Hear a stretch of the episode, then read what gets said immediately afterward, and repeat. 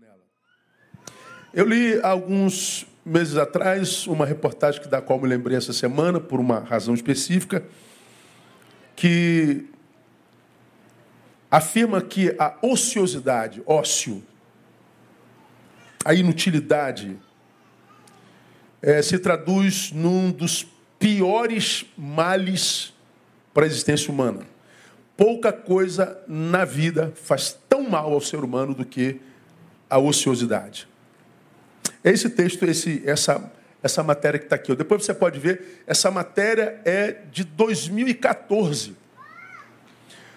Em um teste em que deveriam permanecer sentados, sozinhos e acordados por até 15 minutos, participantes escolheram receber choques elétricos para se distrair. Eu vou resumir a matéria para você. Matéria de duas universidades gigantes dos Estados Unidos, uma é Harvard, outra da Virgínia, reúne universitários e pede a eles para que fiquem entre 6 e 15 minutos sem fazer nada. Sem celular, sem televisão, sem música, sem nada. Para os que não aguentassem, eles colocaram uma maquinazinha que se você apertasse o botão te dava um choquezinho. Choquezinho. O experimento dizia: sente-se e fique 15 minutos sem fazer nada. Mas é nada mesmo. A única coisa que você pode fazer é levantar e se dar um choquezinho. Quase todos não suportaram ficar 15 minutos sentados sem fazer nada. E grande parte deles foi lá e se deu um choque. Alguns em 15 minutos se deram 190 choques. Porque distraía. Gerador, incômodo, mas distrai.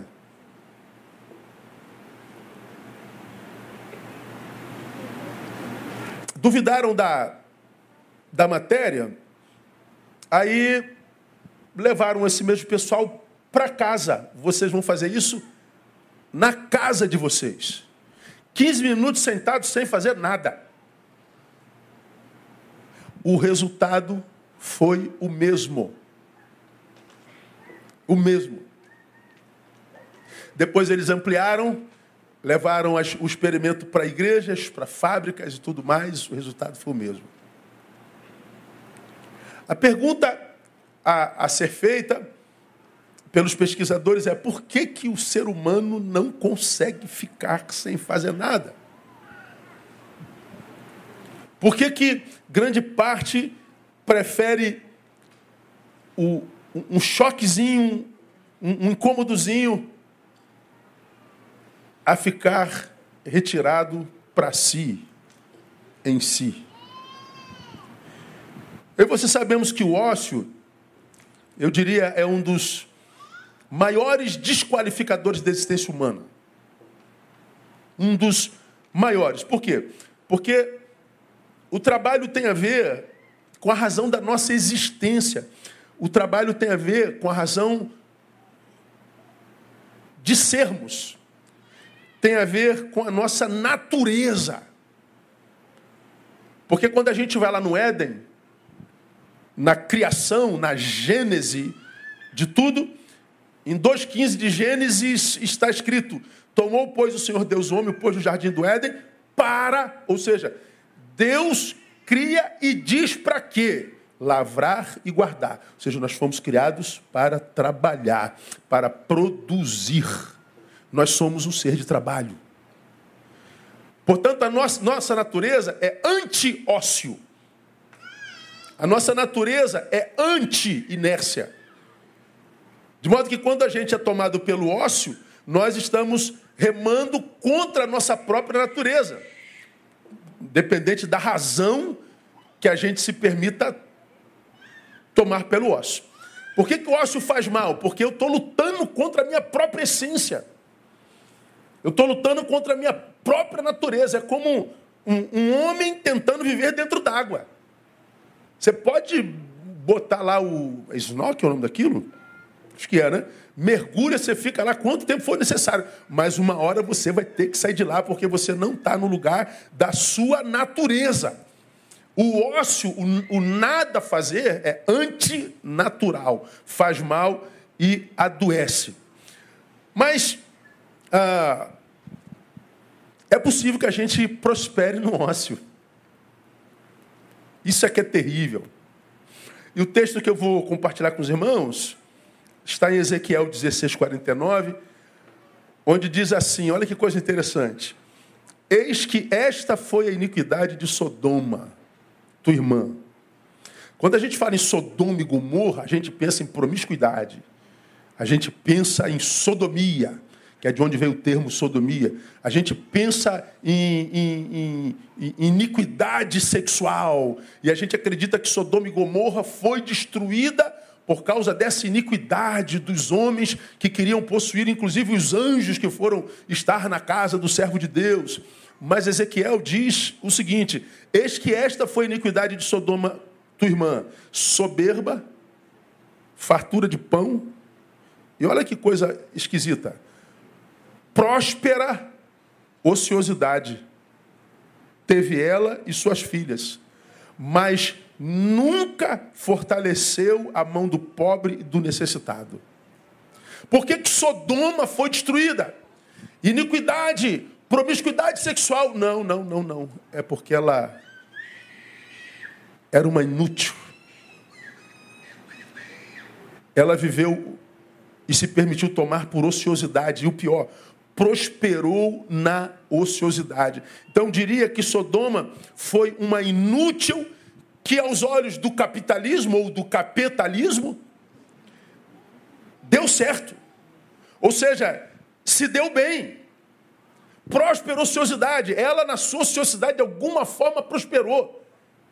Ganhou dinheiro, ganhou fama, que é o que o, o tempo presente é, é, é julga ser é, é, é, o bem-sucedido, que tem dinheiro, o que amealha, o que ajunta, o que tem fama. Então ela teve próspera ociosidade, mas só que não, né, diria na linguagem de hoje, porque à luz do texto, seu sucesso, sua fartura, sua prosperidade não foram adquiridos com os métodos de Deus. Esse foi o problema da, de Sodoma. Prosperidade, mas não pelo método de Deus. Então vejam que o sucesso é para uns, dependendo do método, é a iniquidade para Deus. Esta foi a iniquidade de Sodoma. Próspera ociosidade. Então, eu tenho uma prosperidade, que é prosperidade porque deu muito, mas esse muito nada tem a ver com Deus. Isso que eu chamo de prosperidade, Deus chama de iniquidade iniquidade. Então, para o Deus da Bíblia, o nosso Deus, mais importante do que aquilo que eu consigo ter ou fazer, é o método que me leva a isso. A minha intenção.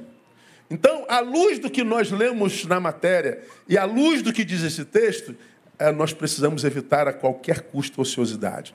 E nós fazemos parte de um tempo, irmãos, onde os famosos ah, ficam famosos assim num, num, numa publicação, né? Se você procurar, por exemplo, os youtubers mais famosos do mundo, que têm 20, 30, 40 milhões de seguidores, aí você se pergunta: o que, que esse cara faz na vida? Qual é a especialidade dele? Qual a sua profissão? Vamos imaginar que se ele passasse a inexistir a partir de hoje, quem perderia o quê? Qual o segredo de tanto sucesso de tantos seguidores, a gente não consegue explicar. Estão milionários. Próspera ociosidade. Pegamos programas como BBB, Fazenda. As celebridades estão dentro de uma casa, lutando por milhões de reais, e um sai dali milionário, os outros também ganham muito dinheiro. Mas fazendo o quê? Produzindo o quê? Próspera ociosidade.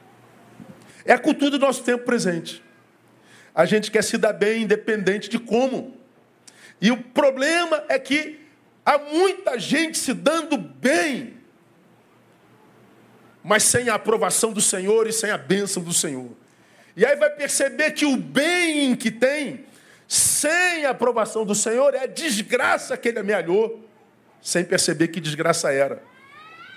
Foi a desgraça de Sodoma. Agora, a gente precisa destacar, irmão, que eu estou falando de ócio e não de descanso. São duas coisas diferentes. O descanso é absolutamente necessário, bíblico e, e, e, indispensável. Que a gente não só negue a nós o sábado, o ócio necessário, o ócio temporal. A outra, a ociosidade plena, é mortal. A ociosidade, ela anula o potencial do, do indivíduo. Porque a gente está lutando contra a nossa própria natureza. E a gente sabe que potencial não desenvolvido gera a pior de todas as angústias. Qual é a pior de todas as angústias para mim? A falta de inspiração para viver. Irmãos, é, é, é, assustador como que a gente se encontra com gente que perdeu a alegria de viver hoje. Muitas delas sentadas aqui do nosso lado. Que dizem para si mesmos, se amanhã eu não acordasse, acho que seria a maior bênção que eu teria na minha vida. Gente que acorda sem gratidão, sem pular da cama com alegria e dizer: Caraca, eu estou vivo de novo. Oh Deus, mais uma vez, obrigado, Deus. Eu estou numa luta tremenda, eu estou numa peleja, mas eu estou vivo, Deus. Eu estou passando pelo vale da sombra da morte, mas como diz a palavra, eu estou passando, eu não vou me prostrar nela. Gente que que que, que, que está inspirada pelo simples fato de estar vivo, isso é cada vez mais raro. Quando pensava nisso, me lembrei de, de Picasso. Picasso ele disse uma coisa muito interessante, né? Ele era pintor, mas era também um poeta. Ele diz: inspiração existe, mas ela precisa encontrar você trabalhando. Não há falta de inspiração. Mas na cabeça de Picasso, com quem eu concordo, essa inspiração ela só nos encontra quando a gente está trabalhando. No ócio, o temporário, o descanso, ah, nós descansamos, mas é no trabalho que nós encontramos inspiração. Então, meu irmão, o ócio é uma desgraça na vida do ser humano. É aquele ser humano que foi, por alguma razão, é, aquele que se retirou para si e diz: Eu não quero mais saber de nada nem de ninguém, de coisa alguma. Aquele a respeito de quem eu tenho dito aqui, o mundo se tornou do tamanho do seu umbigo. Ele existe para si, ele vive para si ele é, é, vive um amor que não é daquele de 1 Coríntios capítulo 13, a respeito do qual eu preguei domingo passado, que não busca seus próprios interesses. O ócio, ou ocioso, é aquele que desistiu, irmãos. Agora, quando eu leio esse texto de, de, de Ezequiel, que fala que ela teve uma próspera ociosidade, mas porque, embora próspera para Deus é iniquidade, a gente aprende algumas coisas dessa ociosidade. E eu compartilho com os irmãos a partir de agora.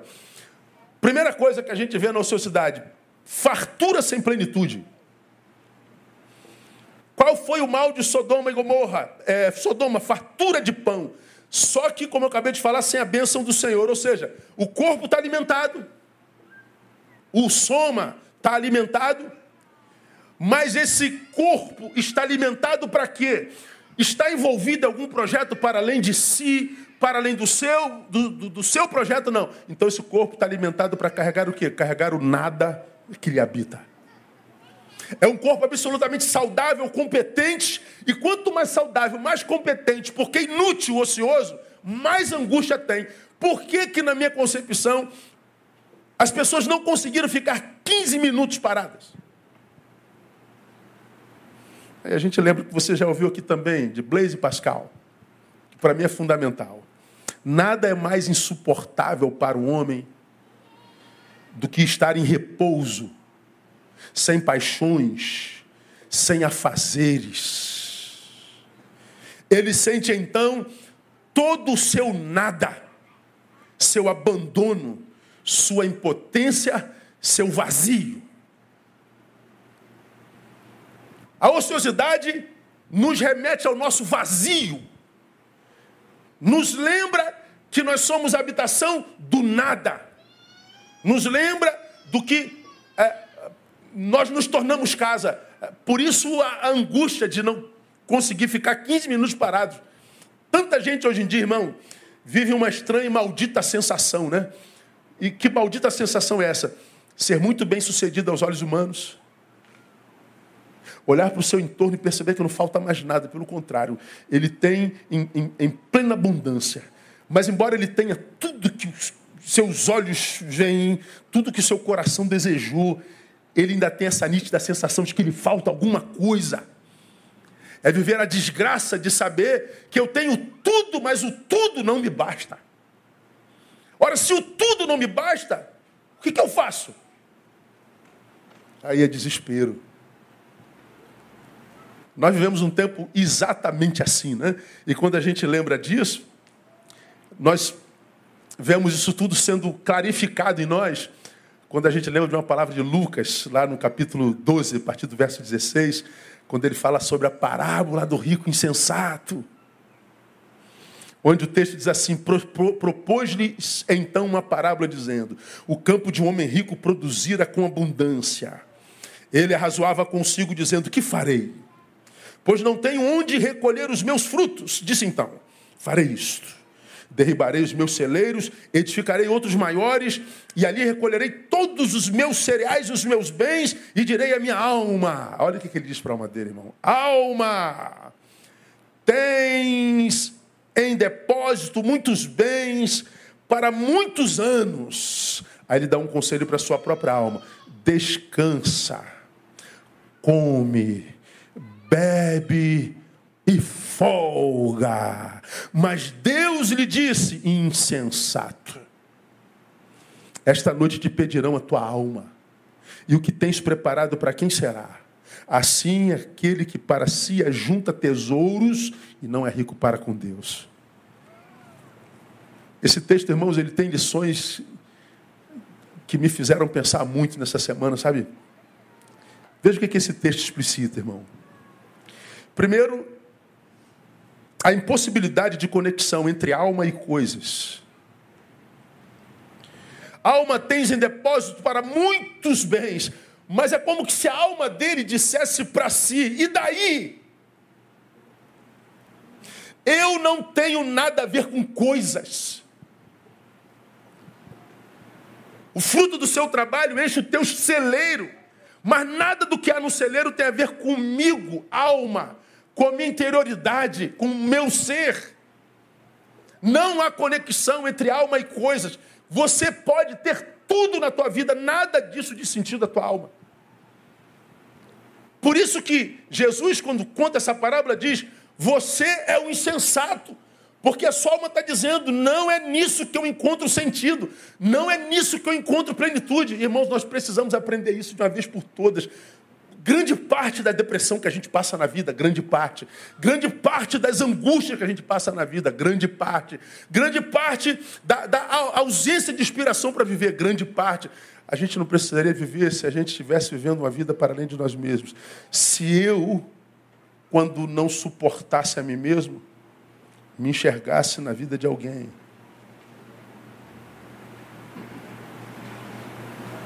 É como se eu estivesse passando pelo momento ruim, mas aí eu olho para o. Como é teu nome, brother? Eu olhasse para o Patrick e me visse no Patrick.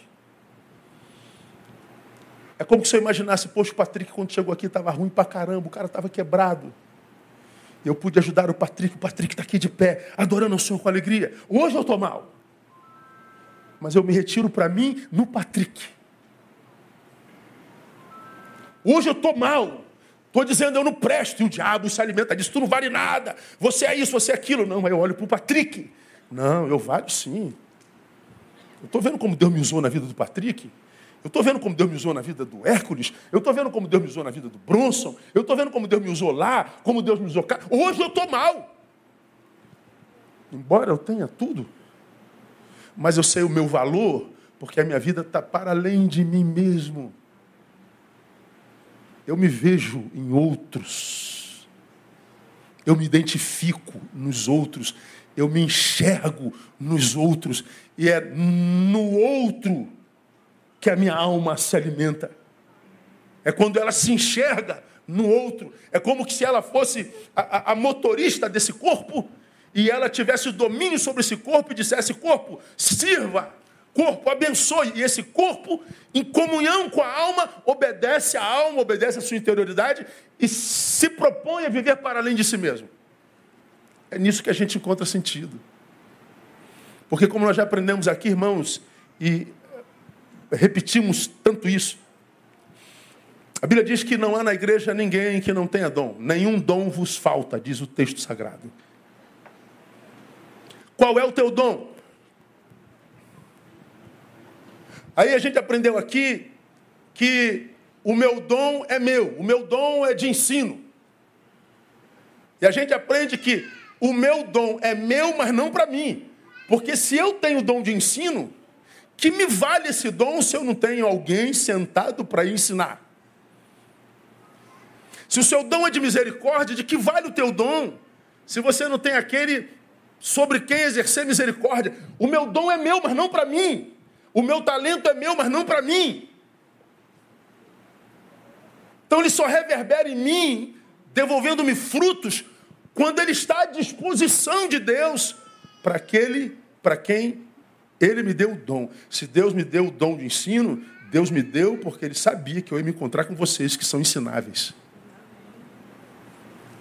Se Deus te deu o dom do, do, do, do, de mestre, se Deus te deu o dom de misericórdia, se Deus te deu um dom, te deu um dom para alguém.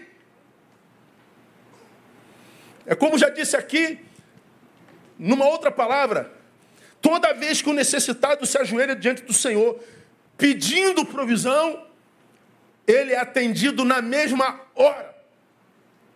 Só que a provisão vai bater numa outra mão. E o que a gente não sabe se, se essa mão vai levar a provisão até o necessitado. Porque o dom que Deus me deu é meu, mas não para mim. A gente encontra sentido no outro. E aí a gente vê um homem conversando com a sua própria alma, dizendo: Alma, tens para muitos bens. Eu não me sacio nisso. Alma e bens não tem conexão, não há conexão entre alma e coisas. Outra coisa que a gente aprende nesse textozinho, a impossibilidade de conexão entre alma e tempo. Alma, tens depósito para muitos bens e para muitos anos. É como se a alma dissesse: quem te enganou dizendo que você tem gerência mesmo sobre o tempo, ou sobretudo muito tempo? Alma tens para muito tempo. Quem te falou que você tem muito tempo, irmão? Irmão, eu e você queremos morrer com 100 anos jogando futebol. Glória a Deus, irmãos. A gente quer morrer com 100 anos é, curtindo uma prainha. Irmã, bem, irmã, bem, irmã. Com 55 quilos. Hã? Pá, né? Com saúde, em nome de Jesus. Mas a gente sabe que a gente pode morrer hoje. Ou não pode? A gente não acredita, a gente acredita que desgraça só acontece com o outro. Passei aqui um vídeo outro dia, está aí nas redes aí. O cara está numa avenida, andando de moto. O pneu do caminhão sai lá na frente, a um quilômetro. Solta, vem rodando, rodando, rodando, bate na cabeça do cara, o cara morre. Como é que esse cara podia imaginar que naquele dia ele ia morrer atropelado pela roda de um caminhão? No ano passado, em São Paulo, um avião desse monomotor cai numa rua, ali na, na, zona leste de São Paulo, cai em cima de uma mulher. Se alguém falasse assim, ó oh, irmã, você vai morrer atropelado de avião, tá? Como? Como que eu vou morrer atropelado de, de avião? Morreu atropelado de avião. Quem poderia imaginar que Marília Mendonça morreria tão cedo? No auge da fama. Então, imaginar, a partir da minha interioridade, que eu tenho muito tempo, é bobagem. Nós precisamos, irmãos, é, remir o tempo. Ser feliz é uma emergência. Ser feliz é, é urgente. Porque a gente não sabe quanto tempo a gente tem. O que a gente sabe é que cada dia que a gente acorda, nós temos menos tempo. Cada dia que a gente acorda, a gente está mais próximo da morte. Então, perder tempo com queixo-untras, com bobagem, com fofoca, com gente tóxica, disputando brigas que ninguém ganha, é, é, é vivendo para si, inútil, é, sendo tomado pela ociosidade, é, é é, abrir mão da própria vida, irmão. Ah, não há nenhuma conexão entre alma e tempo. É no agora que a vida encontra sentido. Aí, como alguém disse, é, nós, as pessoas, esperam toda semana pela sexta-feira. Aí vem a, a, famosa fala de sexta-feira. Como é que, que, se diz na sexta-feira? Sextou. Aí eu falo, o que, que você tem dois reais na conta? Você tem dois reais no bolso? Segundou, terçou, domingou. A gente espera toda semana para sexta-feira. Todo ano nós esperamos pelo verão. Aí nós estamos em novembro, que já era para estar um calor miserável. Ontem deu 15 graus no Rio de Janeiro. Não, mas é o verão. A gente espera toda a vida para ser feliz. Irmão, faça diferente. Transforme todos os dias em sexta-feira. Transforma as quatro estações na estação de ser feliz, não espere a vida passar para ser feliz, não. Vença a ociosidade. Nós estamos começando a campanha de Natal hoje. Na verdade, em Betânia você tem a oportunidade de servir o ano inteiro. O ano inteiro. No, nós estamos começando o ano no final do ano, né? Começamos o ano agora e já está terminando. Então você, por exemplo, nunca foi numa ceia, eh, a gente chamava até o ano passado de, de é, Natal na Cinelândia, agora não é mais na Cinelândia, a prefeitura quer higienizar a cidade, quer acabar com a população do Rua do Centro. Então não está permitindo nenhum evento com população de estação de rua no centro. Aí nós conseguimos, pela misericórdia de Deus, no Sambódromo, lá, lá onde as escolas termina o desfile, lá onde está o arco. Eu acho que vai ser até melhor porque é mais fechado. Acho que vai ser muito legal. Você que nunca teve a oportunidade de participar de uma ceia, vai lá você ver. Pastor, dia 24 de dezembro tem que estar com a minha família. Eu sei, é verdade. Faz daquela gente tua família, pelo menos uma vez. O único risco é que você nunca mais consiga deixar de ir. Hoje, o que, que acontece? Tem famílias nas nossas igrejas que vão o avô, a avó, o filho, o genro, os netos. Vai a família inteirinha cear no centro da cidade. Você vê a população em situação de rua recebendo quentinha. Ninguém morre de fome no Rio de Janeiro o tempo todo. Como eu digo, a pessoa vai lá, dá quentinha e vai embora. Toma aí, ó, tô fora, nem chega perto. Nós não. A gente senta à mesa, pergunta o nome. Quanto tempo você está aqui? Quer sair daqui? Tem interesse de ficar? Está precisando do quê? Tem documento? Como que a gente pode te ajudar? Esse cara não senta à mesa o ano todo. Anos sem sentar à mesa. Não é questão de comida, é questão de visibilidade. Essa é a população invisível do Rio de Janeiro. Trezentas e tantas crianças, todas da comunidade. Trezentas aqui e as outras lá da, do, do morro lá da, da igrejinha em Guadalupe. Crianças que quando chega dezembro sabem que pelo menos um presente vem da igreja Betânia. Gente pobre, necessitada. Aí você, nesse ano, vai poder entregar o presente para a criança. Você vai ver a criança. Dia 11 é dia da entrega, você vai poder entregar ela. Você vai ver como é que isso aqui fica bonito, como é que a alegria, a, a, como diria a filosofia, a egrégora disso aqui, como é que fica cheia de Deus. Ah, qual é o nosso presente? O sorriso de uma criança. Quando a gente faz campanha de Páscoa, a gente entra nos mercados colhendo é, chocolate. Pô, chocolate é desnecessário, né, pastor? É. Mas se puder vir um chocolate, faz bem ou não? Fala a verdade, irmão. Pelo amor de Deus. Ansiedade, chocolatinho ajuda, irmão? Fala a verdade. E dois chocolatinhos. É, pois é. Então vai dar chocolate para criança, a troco de quê? De um sorriso, miserável. Um sorriso. Porque choro a gente já vê toda hora. Pânico a gente vê toda hora. Briga, polarização, hipocrisia, a gente vê toda hora. A gente está precisando ver sorriso. E há muita gente que quer sorrir, mas pretende eh, ser instrumentalizada por você. Aí você se rendeu à cultura do tempo presente, pastor, só me fazem chorar e só quer que eu faça sorrir. Eu quero que todo mundo morra, pastor. Pois é, por isso que você está morrendo. Porque todo mundo inclui você. Todo mundo, inclui você. E como a gente tem aprendido aqui, nós vemos o Senhor dizendo assim: esforça-te e eu te ajudarei. Esforça-te, eu te ajudarei. A gente quer que Deus faça tudo. E Deus só espera que a gente dê o primeiro passo.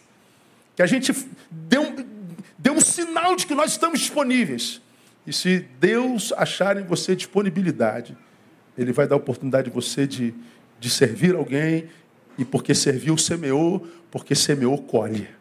A gente faz isso com muita alegria. A outra coisa que a gente aprende nesse textozinho, a impossibilidade de se entender essas impossibilidades antes da calamidade e da perda de tudo. Ou seja, alma e coisas não tem conexão, alma e tempo não tem conexão. Quando é que a gente aprende isso, pastor? A gente só aprende isso quando a gente perdeu tudo. Para a maioria dos seres humanos é uma impossibilidade entender a impossibilidade de conexão entre alma e coisas e alma em tempo. Aí quando ele diz, alma, come, bebe, folga, regala-te, vai gozar a vida. Aí o Senhor diz assim, tu tá doido, você é insano. Essa noite pedirão tua alma. Hoje não é dia de festa, não, hoje é dia de luto. Nós olhamos a trama contada por Jesus e nós vemos, alma, tens. Vem Jesus e diz: pedirão a tua alma. Ele diz: alma, tens muitos bens. Jesus continua dizendo: pedirão a tua alma. E ele continua dizendo: Alma, tens muitos bens para muito tempo. Hoje pedirão a tua alma. Descansa, come, bebe, folga. É, o que tens preparado para quem será? Que você propõe para sua alma? Se é que você ainda tem alma. Jesus diria para esse homem: não é para tua, você juntou disse para tua alma, come e bebe. Se tem alguma alma que vai gozar isso, não é a tua. É alguém que a gente não sabe quem é. Eu disse para alguém essa semana, a gente vai planejando o futuro, planejando o futuro, planejando o futuro. E tem que planejar mesmo. Eu planejei o meu lá cedo, né? Sou, aprendi com Adão Barreto, meu pai. Meu pai era um homem que não era de muitos recursos. Meus irmãos e eu acho que sempre tivemos mais do que meu pai. Mas o nosso não dava o mês. E do meu pai dava. Cinco filhos, eu sou o caçula. Quando a gente precisava, pai, tem um dinheiro para emprestar? Meu pai sempre. A gente, a gente conversa, cara, como é que papai tem dinheiro sempre, cara, assim? Pode isso. Os pais antigos não eram assim? Fala a verdade. Como é que pode, cara? Como é que pai pode ter dinheiro meu? A gente ganha cinco vezes mais do que ele e tal. Aí era, eram cinco filhos. Meu pai sempre tinha um dinheirinho para emprestar. Falei, meu pai está roubando, cara. Não é possível. Cara. Pô, que isso, cara? Pensa no homem mais honesto, cara, que eu já conheci na minha vida. Mas meu pai falava, você tem que pensar no futuro, meu filho. Comecei a pagar aquele cartãozinho, aquele carnezinho, cor de abobrinha do, do INSS com 15 anos de idade. 15 anos e ininterruptamente. Se não fosse a reforma da Previdência, eu estava aposentado no ano passado. Agora tenho que trabalhar mais 35 anos, quase. Mas vem aposentadoria. Pensar no futuro é importante, mas eu não posso esperar o futuro chegar para eu curtir o que eu angariei. Eu preciso comer, eu preciso folgar, mas eu não posso me esquecer que não é só nisso que a gente encontra sentido. Eu tenho que trabalhar, eu tenho que ser útil. Eu tenho que ajudar os mais necessitados, eu tenho que, que, que me perceber no outro, eu tenho que sentir Deus passando por mim para chegar alguém, Deus fazendo de mim um caminho, Deus me fazendo de, fazendo de mim um canal, Deus fazendo de mim um instrumento. É sentir a graça de não sentir a desgraça da ociosidade. É me perceber útil, não fútil. É perceber que o meu mundo está para além de mim mesmo. E esse ano, Deus nos deu mais uma obra, que é o, Lar Batista do Idoso. Que é onde, quem sabe, um dia eu posso estar. Vamos fazer o Natal do Lar Batista do Idoso. Tem a segunda campanha lá de, de mutirão. Vai lá no sábado, gasta um sábado, abre mão do futebol um dia, vai lá ver. a graça de ver, ver-se útil, contribuindo com o teu talento, com a tua força, com a tua saúde. Outra coisa que a ociosidade faz com a gente é uma desgraça. Ela gera em nós uma desconexão com a realidade da vida. O pecado de Sodoma foi soberba. Soberba. Por que, que a ociosidade nos desconecta da vida? Aí eu vou voltar ao tal do BBB. O que, que a gente está tendo hoje? É BBB ou Fazenda? Fazenda. Pelo menos tem os bichinhos, né? Os bichinhos. Aí você vê, tá lá, ó, aquele, aquele bando de, de jovens ali, ociosos. Então, o mundo é reduzido àquilo ali. Ó. Não sabe nada do que acontece lá de fora. É, fofoca o tempo inteiro. O mundo se reduz àquilo ali. Ó. Fulano falou de Beltrano, Beltrano falou de Beltrano. Você falou de mim, falei, sua vaca. Mas você. Ali, aquele mundinho daquele tamaninho ali. Não sai nada, nada, nada, nada, nada, nada. Porque a ociosidade, ela gera uma desconexão com a realidade. O mundo é muito maior do que aquilo ali. Há problemas muito mais sérios e mais graves que aquilo ali. Há muito potencial ali que podia estar sendo usado de forma restauradora. Há muito dom ali sendo enterrado. Muita força física, muita competência inutilizada. Porque a ociosidade nos desconecta da realidade e diz que o mal de Sodoma foi soberba, que nós já apresentamos e aprendemos aqui que soberba é uma visão equivocada de nós mesmos, é uma visão equivocada do outro e uma visão equivocada do mundo. O soberbo, toda vez que olha para o outro, vê o outro menor do que ele mesmo. Toda vez que ele se vê, ele se vê maior do que o outro. Como eu falei, a soberba é uma deficiência oftalmológica existencial. Ele vê o mundo errado. Ele enxerga as pessoas erradas, ele se vê de forma errada. E eu tenho a nítida sensação de que grande parte dessa geração está absolutamente desconectada com a realidade, irmão. Rapaz, quando você, quando você vê algumas publicações, cara, assim, eu fico pensando, meu Deus, eu, tô, eu que estou doente, sou eu que estou doente, meu Deus do céu. Porque virou regra. Vou, vou dar uns exemplos aqui, irmão. Segura aí na cadeira aí, tá, irmão? Possível. Se você ficar com raiva, é, é Deus que está misturando teu coração é amor, tá? Para você que tem entre 30 e 40. Quantos aqui tem entre 30 e 40 anos? Levanta a mão assim. Entre 30 e 40. 30 e 45. Vamos dar mais um pouquinho. É, mais da metade da igreja. Pois bem. Para você que tem entre 35, 40, 45 anos, e ainda se acha garotão,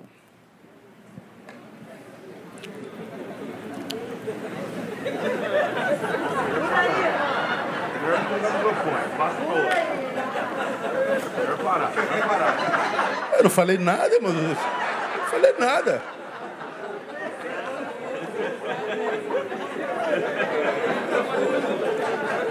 Irmão, irmã, deixa eu te falar uma coisa.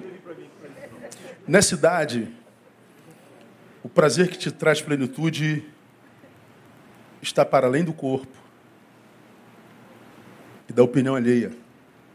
Você pode ter todas as mulheres da vida, você pode ter todos os homens da vida, e depois de tê-los continuará vazio. Você pode ter milhões de seguidores no mundo dizendo que você é o Brad Pitt carioca. Vai continuar vazio. Porque nessa idade você deixou a juventude, está se preparando para a idade adulta, e o que a tua idade pede e cobra é utilidade. Você que nessa idade vive de lacração e vê um monte de gente likeando, os que te laqueiam te acham ridículo.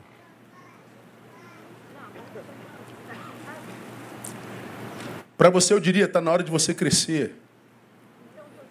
Está na hora de você matar esse adolescente que rege a tua vida, que faz você ter uma visão equivocada de si mesmo. Está na hora de você parar de ser macaquinho de imitação, de andar de modismo de uma geração performática e como nunca mentirosa e hipócrita. Está na hora de virar homem. Está na hora de ser útil. Está na hora de olhar no espelho e ter orgulho de quem você vê no espelho e não na rede.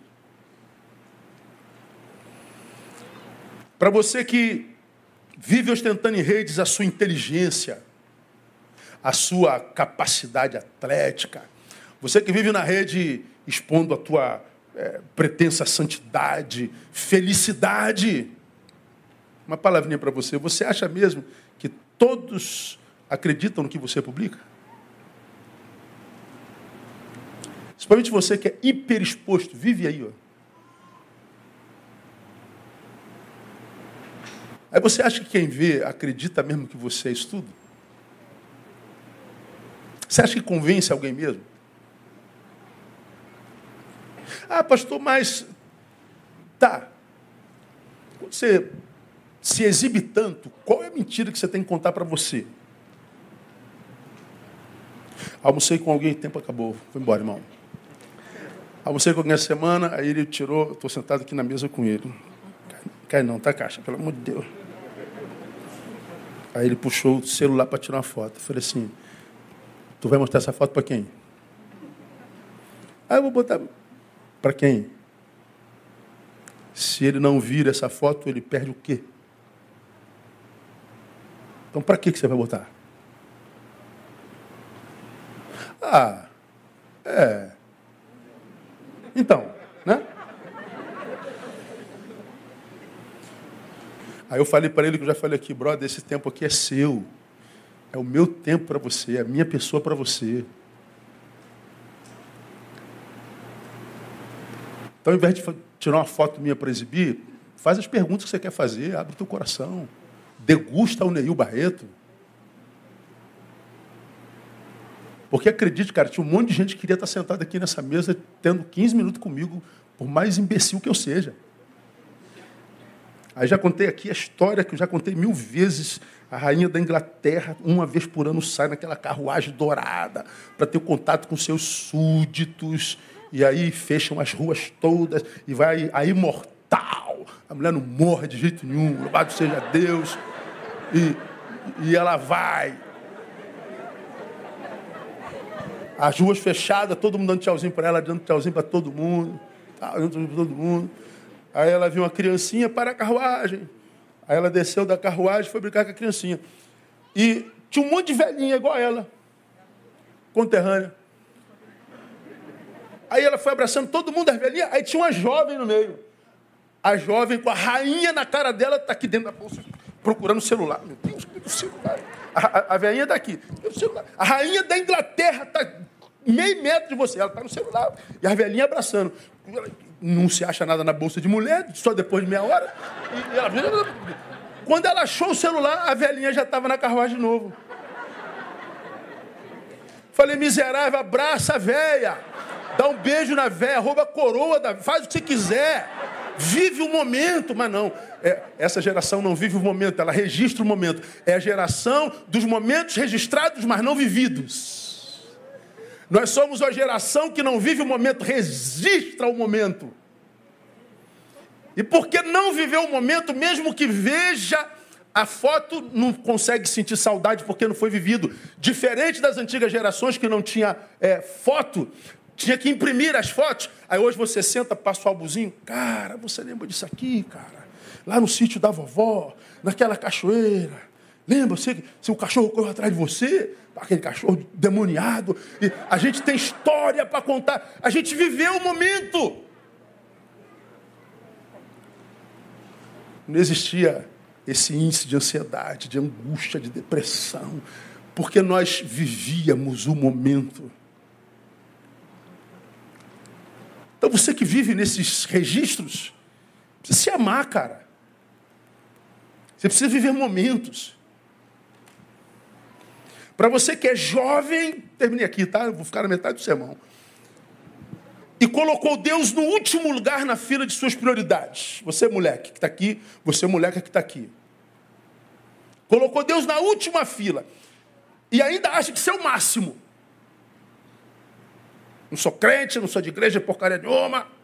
E Deus não existe, e agora sou formado em história. e filosofia, e você colocou Deus lá. Você acha mesmo que com 20 anos você está pronto para excluir da vida tópicos tão importantes dela, como, por exemplo, a sua espiritualidade? Você acha mesmo que aos 18 anos você está pronto? Você acha mesmo que aos 21 anos você está pronto para tomar decisões para o resto da tua vida? E, sobretudo, uma que diz respeito à tua existência com relação à tua espiritualidade, tua transcendentalidade. Você acha mesmo que está pronto para fazer isso? Tá não, cara, você com 20 anos não está pronto. O problema é que você só vai saber disso quando tiver com 35. Você com 16 anos não está pronto, você só vai saber disso com 36. Aí com 36, hoje com 16, você se acha assim o, o Dom Juan de la Realengo. Com 16 anos. Quando você chegar aos 36 anos, tu vai olhar para você com 16 e assim, meu Deus, que micada que eu pegar. Jesus, como eu era ridículo. Só que a gente diz isso para eles hoje, eles não acreditam. Porque eles acham os 16 que sabem mais do que o pai que tem 40. Meu pai não sabe de nada, é quem sabe é tu, que não paga nem a cueca. Que acorda 10 horas da manhã, produz nada. Então, cara, ame-se. Entenda, cara, eu posso discordar do meu pai e da minha mãe geral. Mas pelo menos admita, existe uma hipótese de eu estar errado porque eu só tenho 19 anos. 19 anos eu não estou pronto ainda. Você não sofreu o suficiente para conhecer as dores e os caminhos pelos quais seus pais passaram. Para entender que ninguém nessa vida ama você mais do que essa velha chata que você chama de mãe e desse coroa ultrapassado que você chama de pai. Ninguém ama você mais do que esses dois. Ninguém. Quando você estiver no buraco, seus amigos vazam. Quem vai estar lá? Diga aí. Pai e a mãe. Eles vão estar lá, humilhados na porta de uma delegacia, é, pedindo desesperadamente humilhados na porta de um hospital, mas são eles que vão estar lá. Você que agora se denomina cristão progressista, e como tal teve a visão de si mesmo absurdamente elevada e, em função disso, tornou-se crítico mortal da igreja institucional na qual se converteu, estudou e serviu. Você agora é o ideológico que nasceu de 2018 para cá. Porque o Brasil é o novo Brasil depois de 2018. Aí tem os crentes modernos, que agora é crítico mortal da igreja, da liderança, do pastor. E na igreja onde se converteu, onde estudou, onde se formou, onde aprendeu tudo de Deus. Viram crítico mortal, mas não abre e não arreda pé de lá. Para você eu digo o seguinte, olha para a tua vida pessoal. Olha para a tua vida pessoal. Tenha coragem de olhar para si. Para de olhar para o defeito do teu pastor, dos teus líderes, das tuas igrejas, dos teus parceiros de ministérios, do, da, dos retrógrados do cristianismo.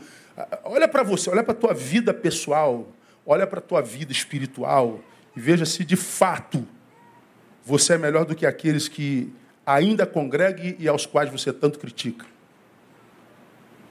Pega o cara que você mais critica, veja se a sua vida é melhor do que a dele. Veja se a sua vida é mais útil que a dele. Veja se a sua história é mais rica do que a história dele.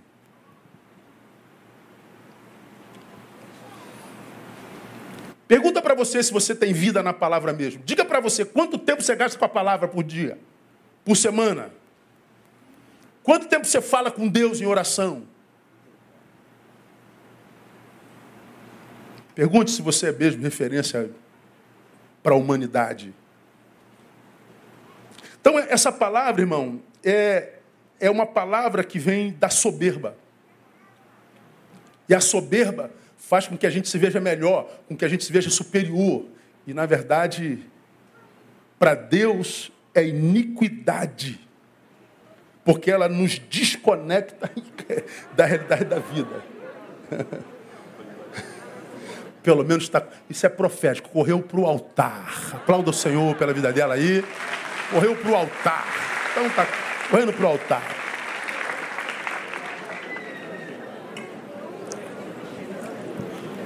Que Deus, irmãos, eu vou ficar por aqui, tem inutilidade, nunca fortaleceu a mão do pobre do necessitado. Então o fim da vida ociosa é a mesma de Sodoma. Então o Senhor, da sua parte, fez chover do céu enxofre fogo sobre Sodoma, subverteu aquelas cidades e toda a planície, todos os moradores das cidades e os que nasciam na terra.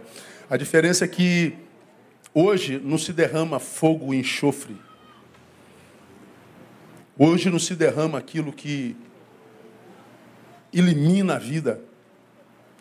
O que se derrama hoje é uma inconstância. O que se vê hoje no, no verborrágico ocioso é incapacidade de criar raízes,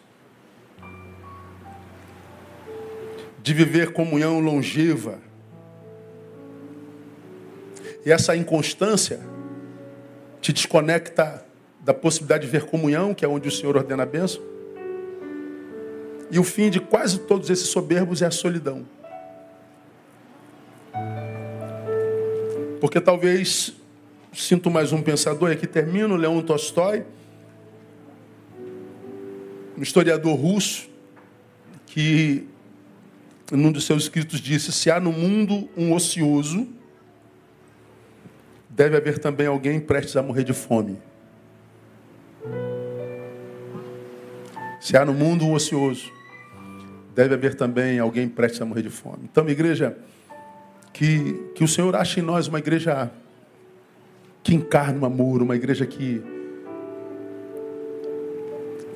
vença o ego de querer vencer debates tolos. Uma igreja que não se meta na vida de ninguém, a não ser que seja para abençoar. Homens e mulheres que cuidam mais da sua própria vida do que a vida do outro. Homens e mulheres que não se retiram para si quando a dor chega mas que a despeito da dor continuam aliviando a dor de alguém, porque você já aprendeu que a nossa vida só encontra sentido quando a gente ajuda a dar sentido à vida de alguém. E quando a gente ajuda a dar sentido à vida de alguém, a nossa vida não perde sentido jamais. Começa nesse fim de ano.